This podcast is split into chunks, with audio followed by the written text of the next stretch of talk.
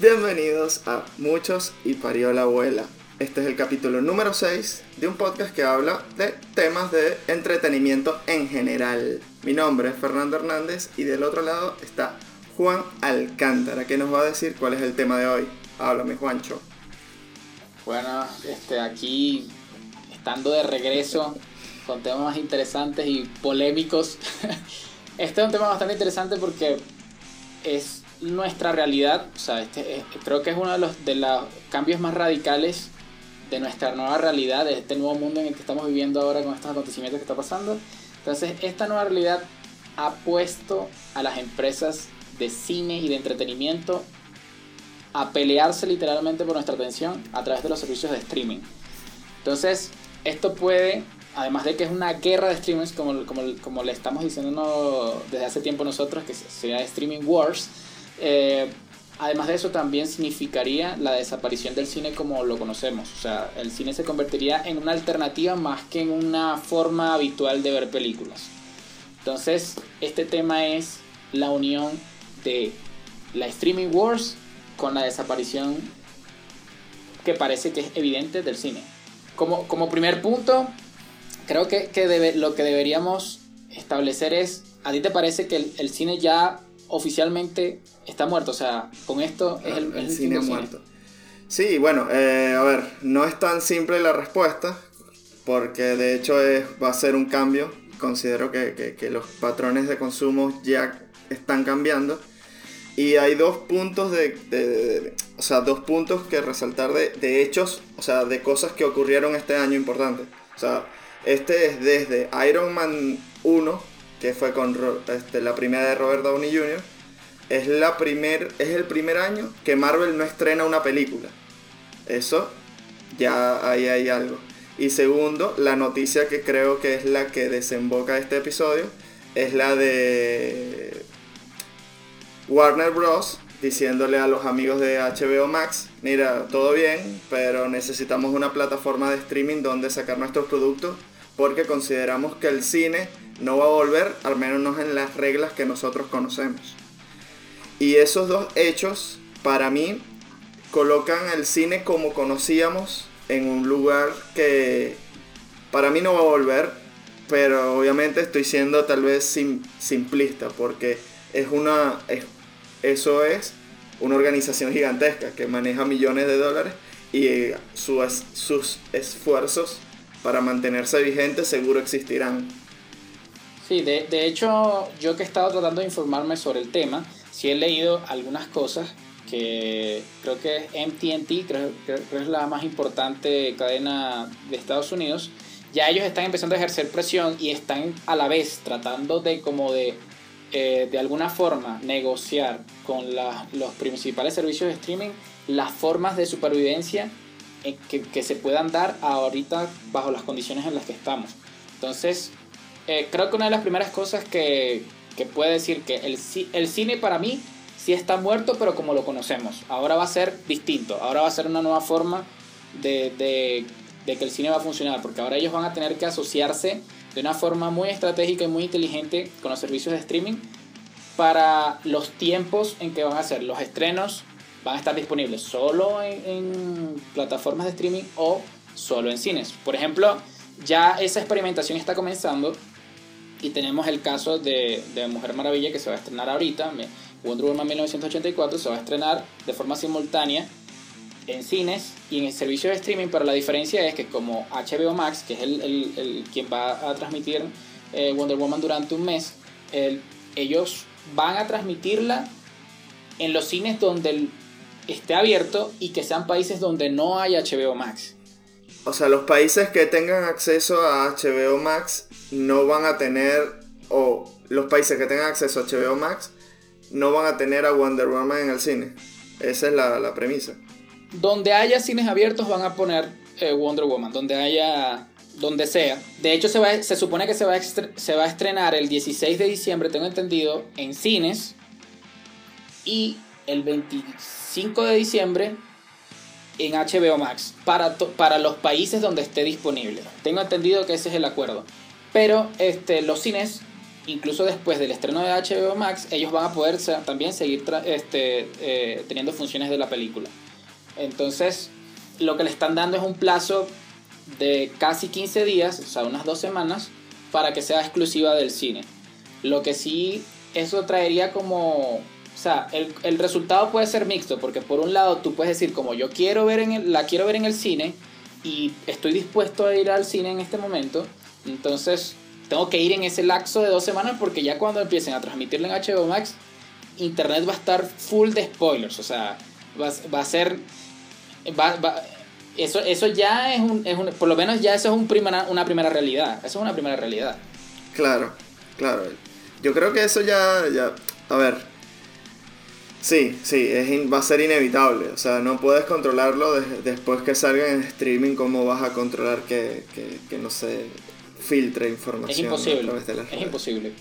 Por otro lado, tenemos que las, las empresas entonces están tratando de negociar laxos de tiempo más cortos que de exclusividad en los cines para que entonces en el servicio de streaming se empiecen a, a, pasar en, después de una de una de tres semanas o de un mes. O sea, imagínate, antes para nosotros verla en formato casero, cualquier película teníamos que esperar incluso un año, dependiendo de la, de la de lo importante que fuera la película, pero ahora estamos hablando de que los laxos de estos blockbusters que son que van a ser compartidos entre el cine y los servicios de streaming, ahora va a ser un laxo de un mes. O sea, tienes un mes para ir al cine sin comerte spoilers. Es el, eso, quizás eso pueda convenir de cierta manera a los cines, pero a la vez es, es un cambio de, de, muy drástico de la jugada de cómo es normalmente ir al cine. Ese es uno de los cambios más radicales. Claro, cambia el, cambia el patrón de, consumo totalmente. Eso también hay, a ver, hay muchos puristas del cine que, que atacaban a todos estos servicios de streaming como que ellos no generaban películas que fuesen cine como tal. Pero al final del día, claro, también fue que, que la pandemia fue una tormenta perfecta para todos estos servicios de streaming. Porque todo bien con Martin Scorsese, pero él puede decir que, no es cine, pero si le cierran los cines, la productora va a decir, ok, di lo que tú quieras, Martin, pero nosotros tenemos que seguir facturando. Exactamente. E igual, bueno, sacó el irlandés y, todo bien, todo bien con Netflix.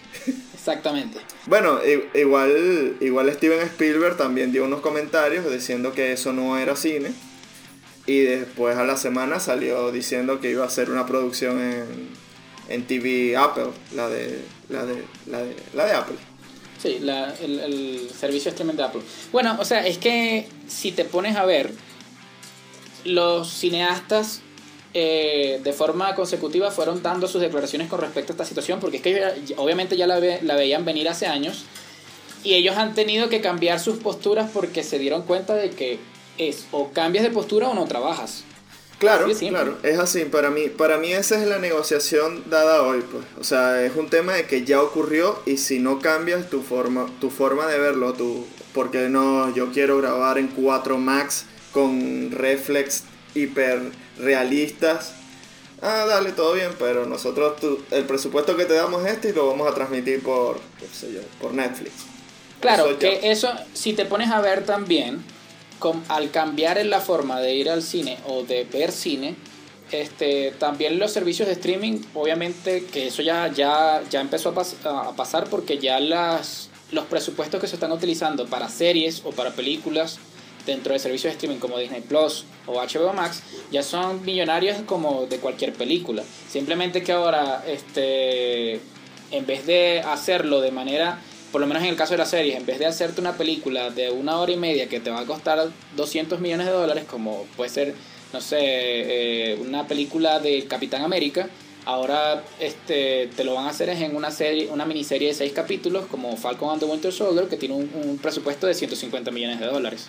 Entonces, tienes la, la, mantienes la calidad, pero ahora vas a tener que hacer un poco más de cantidad. Claro, pero me pongo yo en este momento en, en abogado del diablo, por ejemplo. O sea, producciones como El Señor de los Anillos no van a volver a existir entonces. Yo digo que sí, pero van a tener que tener una franquicia detrás para poder este ser valoradas en ese presupuesto. Es decir, eh, obviamente tú sí vas a poder gastar 200 millones de dólares en una película si es una película, por ejemplo, de Star Wars, porque tienes un producto que es rentable y que tú sabes que va, vas a, devolver la inversión. Pero, por ejemplo, si tú quieres hacer una saga nueva, no sé, un de espionaje X con Pedrito Pérez como el protagonista, entonces ahí sí va a ser muy difícil que, que Universal te dé 150 millones de dólares para que contrates a, no sé, a cualquier actor de los, de los famosos, que contratas a Chris Evans para que sea... Juan Carlos García. No, no, para que, o sea, tú vas a contratar a, a, Chris Evans para que sea el nuevo agente y tú dices, ok, yo quiero a Chris Evans. Nada más con Chris Evans se te van a ir los primeros 20 millones de dólares. Entonces, es, es difícil, es difícil. Pero, o sea, lo que, lo que es cierto es que en este momento hay un cambio de, de, en el patrón de consumo y que las, los servicios de streaming, tanto como las empresas de cine, y los mismos cineastas van a tener que adaptarse. Y por eso es que ahora estamos viendo como una especie de, de concilio o de tregua entre los cineastas importantes como el mismo Martin Scorsese que terminó trabajando con Netflix y él ahora lo vamos a empezar a ver con todos. Por lo menos Christopher Nolan se se ha mostrado en contra de esto desde hace tiempo, pero en cualquier momento vamos a ver una película de Netflix dirigida por Christopher Nolan. Eso es un hecho. Entonces, lo importante es que los, los presupuestos se sigan manteniendo atractivos para este tipo de cineastas que están acostumbrados a películas de alto presupuesto. Pero entonces ellos también van a tener que ceder en el aspecto de donde van a tener que hacer tipos de películas donde se pueda mantener ese presupuesto. Por ejemplo, sería loco, pero no, no, no me extrañaría que de repente Martin Scorsese termine dirigiendo un Joker 2. Algo así, ¿entiendes? Entonces, eh, esas son las concesiones a las que ellos van a... Entiendo la premisa, entiendo la premisa. Los cineastas van a tener que llegar a concesiones con estas empresas para que se pueda dar el, el presupuesto que ellos quieren.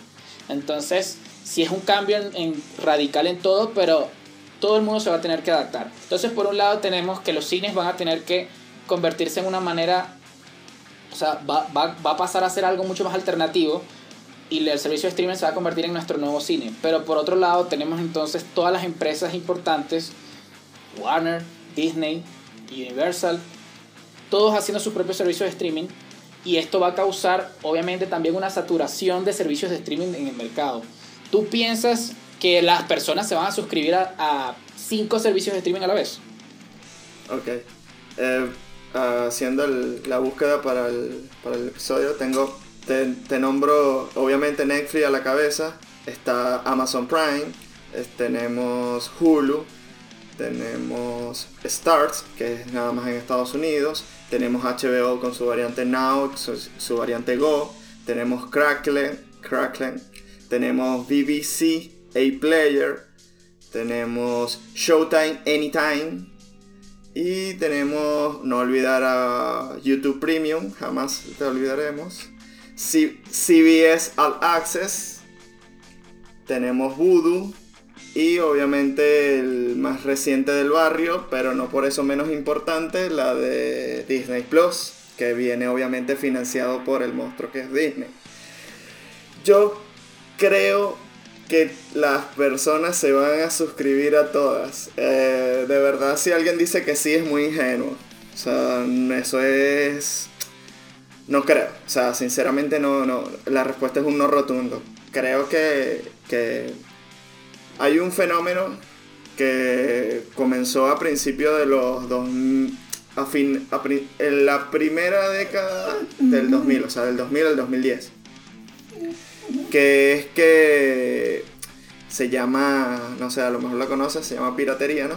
Pero este, este, este efecto, o sea, el hecho de que exista tantas variantes y tantas plataformas donde tú necesitas suscribirte para mí es una posición para alentar la piratería de cierto modo. ¿Por qué? Porque ¿qué es lo que hace Spotify o qué es lo que hace Netflix? Netflix te vende a ti la comodidad de a dos clics estar la información o tener el producto que tú quieres ver. Eso es lo que ellos te venden, eso es lo que ellos te ofrecen si tú tienes que conectarte a HBO porque quieres ver una serie específica, eso ya es otra cosa. Pero si es para tenerlo en el uso diario, no veo que, se vaya todos a, a juntar y a, y a que alguien me diga, no, yo tengo todo. No creo que ocurra, la verdad. Y con el hecho de los cines, y con el hecho de los cines creo que lo que más va a modificar es el, la conducta, o sea, el, el, la conducta social que eso implica. ¿A qué me refiero? Y explico este punto. Porque ir al cine, tal vez hoy ya no, pero en un momento era una salida social. De, de, o sea, de distraerte de algo, ¿me entiendes? Y creo que, ¿qué vas a hacer? ¿Vas a invitar a alguien a ver Netflix a tu, a tu, a tu, a tu casa?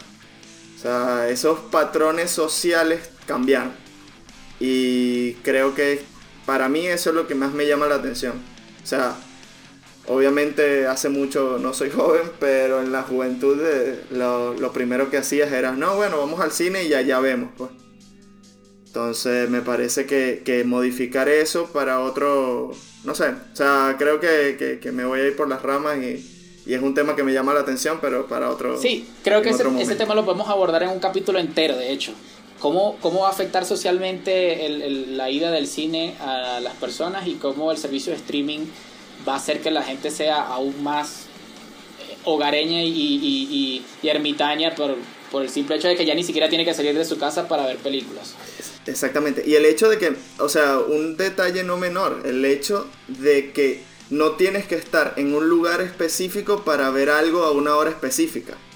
O sea, tal vez trivialicemos con eso, pero eso da muchas cosas. O sea, no es lo mismo decir, no, tengo que ir a las 4 de la tarde porque la película comienza a las 4 y 30, que decir, no, dale tranqui, que yo la veo a las 3 de la mañana cuando está en mi casa en pijama y comiendo helado. Entonces, si bien ese patrón, ese, ese consumo obviamente va a tender hacia eso, no sé cómo se sienta un Christopher Nolan o un Paul Thomas Anderson que va a hacer una película tan intimista y tú la pones de fondo escuchando, no sé, gaita, ¿me entiendes? O sea, creo que, hay un valor de arte que se está perdiendo. Ese es, es como que la... Todavía no tengo la idea, todavía no tengo la idea, pero ese... Yo de hecho te puedo eh, comentar cómo se siente eso, porque por lo menos en, en, en el para los, para los que nos están escuchando, yo trabajo profesionalmente con la música y literalmente pongo el, pan de cada día en mi hogar a través de la música. Y el cambio de la, de la forma en que se vende la música, eh, obviamente a las personas que son ejecutantes de instrumentos o de, o de cualquier de este tipo de cosas, la forma en que se vende la música en este momento les ha afectado de manera tan extrema que o te adaptas a la forma que se trabaja ahora o literalmente no ganas absolutamente ni un solo centavo con la música. A los directores de cine que son eh, hacedores de arte también les va a pasar lo mismo. Ellos van a tener que adaptarse a una nueva forma de hacer cine o van a tener que dejar de trabajar eh, haciendo cine de la forma que a ellos les gusta. Entonces, eh, por un lado tenemos una guerra totalmente loca y, y de alto presupuesto de streamings eh, tú acabas de mencionar aproximadamente unos 10 u 11 servicios a la vez.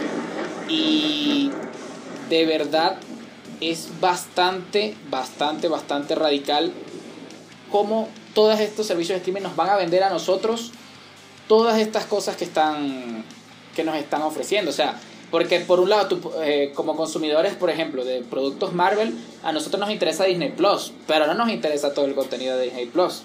Y tú estabas tocando un punto muy importante que es el punto de la piratería. El hecho de que una película esté hoy en servicio de streaming quiere decir que hoy está también en todas las, las plataformas en donde se puede conseguir de manera ilegal. Entonces, ¿qué va a pasar? Estos servicios de streaming con sus altos presupuestos van a encontrar la manera de combatir eso. Yo no creo, porque si no la música también lo hubiese hecho desde hace tiempo. Entonces, eh, creo que, eh, por un lado, la guerra de los streaming va es algo que está pasando en este momento porque obviamente la situación en el mundo está súper extraña con esta nueva realidad en la que tenemos, pero a la vez me parece que va a terminar en ellos tener, tener, eh, teniendo que hacer un concilio en donde van a tener que vender sus servicios a través de combos. O sea, te aseguro que en cualquier momento va a venir alguien a venderte. No, mira, este, pagas tanto mensual y tienes Netflix, tienes Hulu y tienes eh, Amazon Prime y pagas tanto mensual. Las empresas van a tener que hacer eso o si no, no va a haber vida. Porque cómo, tú, cómo compite, por ejemplo, eh, Showtime con, contra Disney Plus. O sea, ¿cómo compites? O sea, no, no tiene muy poco sentido. Pero a lo mejor, pero a lo mejor, o sea, a, lo mejor pasa, por ejemplo, hay con, sí, hay contenido, por ejemplo, Amazon Prime lo ve nada más eh, la mamá del que del dueño de Amazon Prime, pero Amazon Prime tiene The Voice y por lo menos a mucha gente le interesa ver The Voice. Entonces tú dices, tú sabes que si tú no apoyas la serie viéndola a través de un servicio legal, la serie la van a cancelar. Entonces, si tú eres una persona razonable. Es que eso entra, entra en una paradoja porque, claro, es, es, lo que estás diciendo, o sea, entra en una paradoja porque, o sea, no es una paradoja como si tú realmente te gusta el producto, tú siempre podías ir y apoyarlo, pero para que yo quiero, si nada más veo, como tú dices, si nada más veo The Voice, porque yo quiero toda la plataforma de Amazon Prime, si yo nada más quiero ver The Voice esto lo que va a conllevar es que de repente eh, Disney Plus tampoco le interesa tener toda todo el contenido de Amazon Prime, pero le interesa tener The Voice. Entonces, ¿qué pasa? Entonces ellos compran una licencia para poder transmitir The Voice en Disney Plus con cierto atraso, como lo hacía este como lo hace ya Netflix con, las con las series de, de CW. y entonces así tú puedes ver. Y de Disney. Así hace Netflix con las series de Disney. Sí, entonces por eso te digo, me parece que esto lo que nos va a llevar es a eso, donde va a haber concilios de licencias donde una plataforma va a vender el contenido de otra porque es muy bueno. Y yo estoy seguro que, por ejemplo, a, una plataforma como HBO Max, que va a tener el contenido de DC, le convendría tener a The Voice en su, en su catálogo. Sí, sí. Hay un tema allí también con, con la construcción de la marca como tal. Porque si bien hoy el rey es Netflix, eh, ¿por cuánto tiempo? Y te, lo, y te pregunto a ti. O sea, Netflix sí está generando dinero. No, o sea, yo creo que este, a los precios que está trabajando Netflix ahorita es una bomba de tiempo. Ya teniendo una competencia como HBO Max y, Disney Plus encima, para mí este, Netflix eh, está ante un inevitable quiebre. O sea, para mí eh, yo estoy casi seguro de que Netflix no va a poder mantenerse. O sea, yo creo que Netflix lo que va a hacer entonces es venderle contenido a los demás servicios de streaming dentro de poco. No sé, esa es mi predicción.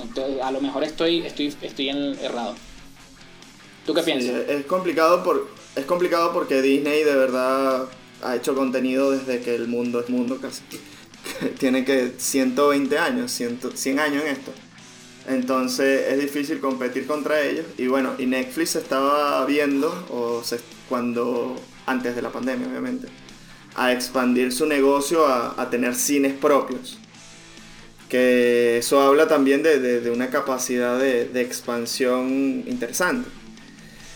Yo creo que hoy, por ser el más, el más grande a nivel de, usuarios, creo que las demás van a hacer negocios con ellos. O sea, tiene cartas para negociar. Sí, yo creo que eh, Netflix lo que... Está mal si Netflix llega y dice, no, no, nosotros no vamos a negociar con nadie. No creo. No, no ahí, creo. ahí sí te digo, no creo, no creo. morir. Yo creo que los servicios de streaming más pequeños van a negociar con Netflix. Esa es una posibilidad. Igual, igual, o sea, como es la política de abierta, de cierto modo, de Netflix a nivel de, de, licencia, creo que, que la jugada o, el, o, el, o la forma en que Netflix se mantenga vigente sería tratar de ser esa, ese vínculo que tú comentaste, ese, esa conexión entre todos los streamers, entre todos los servicios de streaming. Me parece que ese, ese, ese punto, ya teniendo la base de audiencia que tiene, o usuarios, por así decirlo, creo que, que tiene un negocio que, que, puede convertirse en multimillones. Bueno, será multibillonario. Sí, porque, o sea, estamos hablando de una empresa que, este, según cifras, hace 25 mil millones de dólares todos los años y todavía sigue trabajando a pérdida. Entonces, eh, creo que es una empresa que estás, estaba era como plantando las semillas para replantearse en un cierto punto donde el mercado ya se, ya se pusiera en el modo en el que ellos querían. Entonces creo que antes ellos tenían que gastar demasiado dinero para tener las licencias, pero ahora, como a la gente le conviene estar en Netflix, entonces ahora va a ser la gente la que va a querer estar en esa plataforma. O sea, van a ser, van a ser los demás servicios de streaming que van a querer venderle a Netflix las... No, y, y ni siquiera ni siquiera la programación de sus plataformas, sino que incluso las licencias de películas, porque por ejemplo, ahorita hay un, hay un problema bastante grande legal armado entre, creo que es Paramount y, y HBO Max, porque resulta que ellos ya dijeron que iban a estrenar todas sus películas simultáneamente en el cine y en HBO Max, tal y como están haciendo con Wonder Woman. Y entonces obviamente hubo empresas a las que no les gustó esto. Y creo que, si mal no recuerdo, creo que es Paramount y el, asunto de esto es que esta empresa está a punto de tomar medidas legales porque ellos iban a vender la película de Godzilla vs. Kong a Netflix y se la iban a vender por 200 millones de dólares. Pero, si, pero ahora como HBO Max se la va a transmitir a la, simultáneo en los cines, entonces ¿cómo se la vendes a Netflix en ese precio? Entonces ya, ya había sonado esto antes con la, película, la última película del 007 de Daniel Craig, que este, las estaban eh, peleándose para comprarla, Netflix, y a la vez, este, creo que era Amazon Prime, no me acuerdo. Pero también están ofreciendo un precio parecido. De hecho, creo que era más. Que era más. Y este. Creo que las películas que ya están grabadas y que no se van a poder estrenar de manera regular en el cine van a terminar siendo estrenadas de esa manera. Creo que van a terminar siendo este, películas que van a, van a tener que eh, estrenarse de forma eh, extraordinaria. O sea, van a tener que comprarlas un servicio de streaming y a la vez pasarlas en los cines para tratar de reponer algo de la plata. Porque, porque por ejemplo, está el caso de Black Widow. Black Widow desde hace tiempo están diciendo, eso lo van a estrenar en Disney Plus, quieran o no quieran. Y para mí eso es inminente. Sin, yo te lo digo de una vez, eh, esto es una profecía. Si Wonder Woman funciona, Black Widow va a ser estrenada en Disney Plus antes de tiempo. Te lo digo de una vez. Para mí. Para mí. Creo que la estrategia va a ser combinarlos, como tú dices. O sea, eso no, no, hay forma de que... Son cambios que ya están, o sea, ya ocurrió. Ya no, no, no lo podemos modificar las plataformas de streaming son una realidad y, da cierta comodidad o cierta facilidad para, para, compartir contenido. Y es una realidad. Y al principio decíamos o creíamos que no eran competencia para los cines porque iban a públicos distintos. Pero si los cines están cerrados ya está. O sea, creo que, que la guerra se resolvió por otro lado. Entonces creo que la única forma va a ser combinarlo Exactamente. O sea, para mí la guerra eh, entre los streaming y el cine ya terminó y definitivamente es momento de juntar fuerzas para tratar de reponer algo del dinero. Exactamente. Así, así fue. O sea, ya, como el, cine ya no está en batalla. Exacto. El cine tiene que venir a tratar de buscar el dinero que pueda recoger. O sea, ahora el cine lo que va a tratar es de tener que, o sea, tratar de aliarse con los mejores servicios de streaming para poder hacer convenios que le sean favorables, como el que está pasando ahorita con Wonder Woman, donde Warner no está dejando de un lado los cines, sino que está tratando de hacer una, un, esfuerzo en conjunto para tratar de llegar al presupuesto que costó la película. Entonces, claro, obviamente ya más adelante ya las películas van a ser planeadas para ser estrenadas simultáneamente en las dos cosas, eso sí. Pero entonces los, los presupuestos van a tener que ajustarse a eso. Pero este, ya eso también es otro tema para, para, para, otro video, que es que vamos a hablar de por qué ahora las películas van a salir más baratas. Eso viene en, en, en, un nuevo capítulo, así que estén pendientes. Increíble, pero cierto. bueno, entonces, entonces vamos, vamos a, dar puntos finales. Estamos ante una guerra de streaming y el cine oficialmente está muerto como lo conocemos ahora los servicios de streaming y el cine van a tener que juntarse para poder eh, enfrentarse a este nuevo mundo. Por un lado, creo que es beneficioso en el sentido de que el cine va a tener que diversificarse y la calidad de las cosas también van a tener que ser este, bastante altos porque como va a haber tanta competencia, es sinónimo de que la calidad tiene que ser respetada. Y considero que en el punto de monopolio al que estábamos llegando con las películas de Disney, eh, a mí me preocupaba eso, que ellos simplemente estaban, podían sacar cualquier basura y hacer mil millones de dólares. Entonces ahora necesitan hacerte contenido de calidad para que tú no te vayas a HBO Max a ver cualquier cosa. Entonces eso va a ser una, para mí va a ser una ventaja para nosotros los consumidores. La desventaja para los consumidores va a ser que ahora vamos a tener que gastar más dinero para poder consumir más de estas cosas de manera legal cuando las queramos apoyar. Entonces, eh, obviamente los servicios de streaming van, a tener que llegar a un concilio entre ellos de ofrecernos eh, eh, opciones de cómo poderlos consumir a varios al mismo tiempo. Y Netflix puede ser esa solución. Em, por otro lado, definitivamente estamos ante una nueva realidad y literalmente van a considerar hipster a los, o viejos a los que vayan al cine. Eso es algo que va a pasar. Creo que ni siquiera, ni siquiera una década va a tardar para que pase esto. Pero por lo menos va a ser una transición, no va a ser una cuestión de golpe, sino que va a ser una transición en que el cine poco a poco va a terminar siendo algo como muy, como ir a la ópera, como ir a ver teatro. Va a ser algo muy, muy alternativo, va a ser algo muy de un, de un nicho. Esto va a ser algo de un nicho.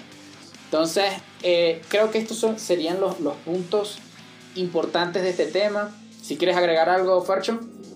No, me parece que, que las conclusiones muy acertadas y es exactamente lo que lo, yo creo, sobre todo en el último punto, que es así. O sea, el cine se va a ubicar en una posición, por así decirlo, en un nicho que va a ser como, como ir al teatro. O sea, ah, no, él va al cine. Para mí es, inevitable y también es inevitable el hecho de que van a comenzar producciones que van a estar dirigidas a consumir en una tablet o a consumir desde, desde un celular. O sea, eso es cuestión de tiempo para que ocurra. Y bueno, no sé cómo se sentirá Martin Scorsese ah, o James Cameron que graba con sus camaritas no económicas decirle, no, mira, lo que pasa es que yo te veo en un iPhone. bueno, es que eso, eso es parte, eso es parte del, futuro. Bueno, el futuro es ahora, viejo. Es así. El futuro es ahora. no, bueno, creo que creo que esas son las conclusiones. Este, así que no, cierra. Bueno, sin más nada que decir, este ha sido un nuevo capítulo para todos ustedes. Si les gustó, dejen su like. Si no les gustó, dejen like también porque necesitamos ver qué es lo que les gusta de, de todo este asunto. Así que no se pierdan el próximo episodio, también va a estar muy bueno. Estamos de regreso, vamos a estar con contenido constante. Así que estén listos para lo que viene y vamos a estar trayendo de igual manera los capítulos flash para que todos los puedan ver. Así que chao, chao. Chao, chao.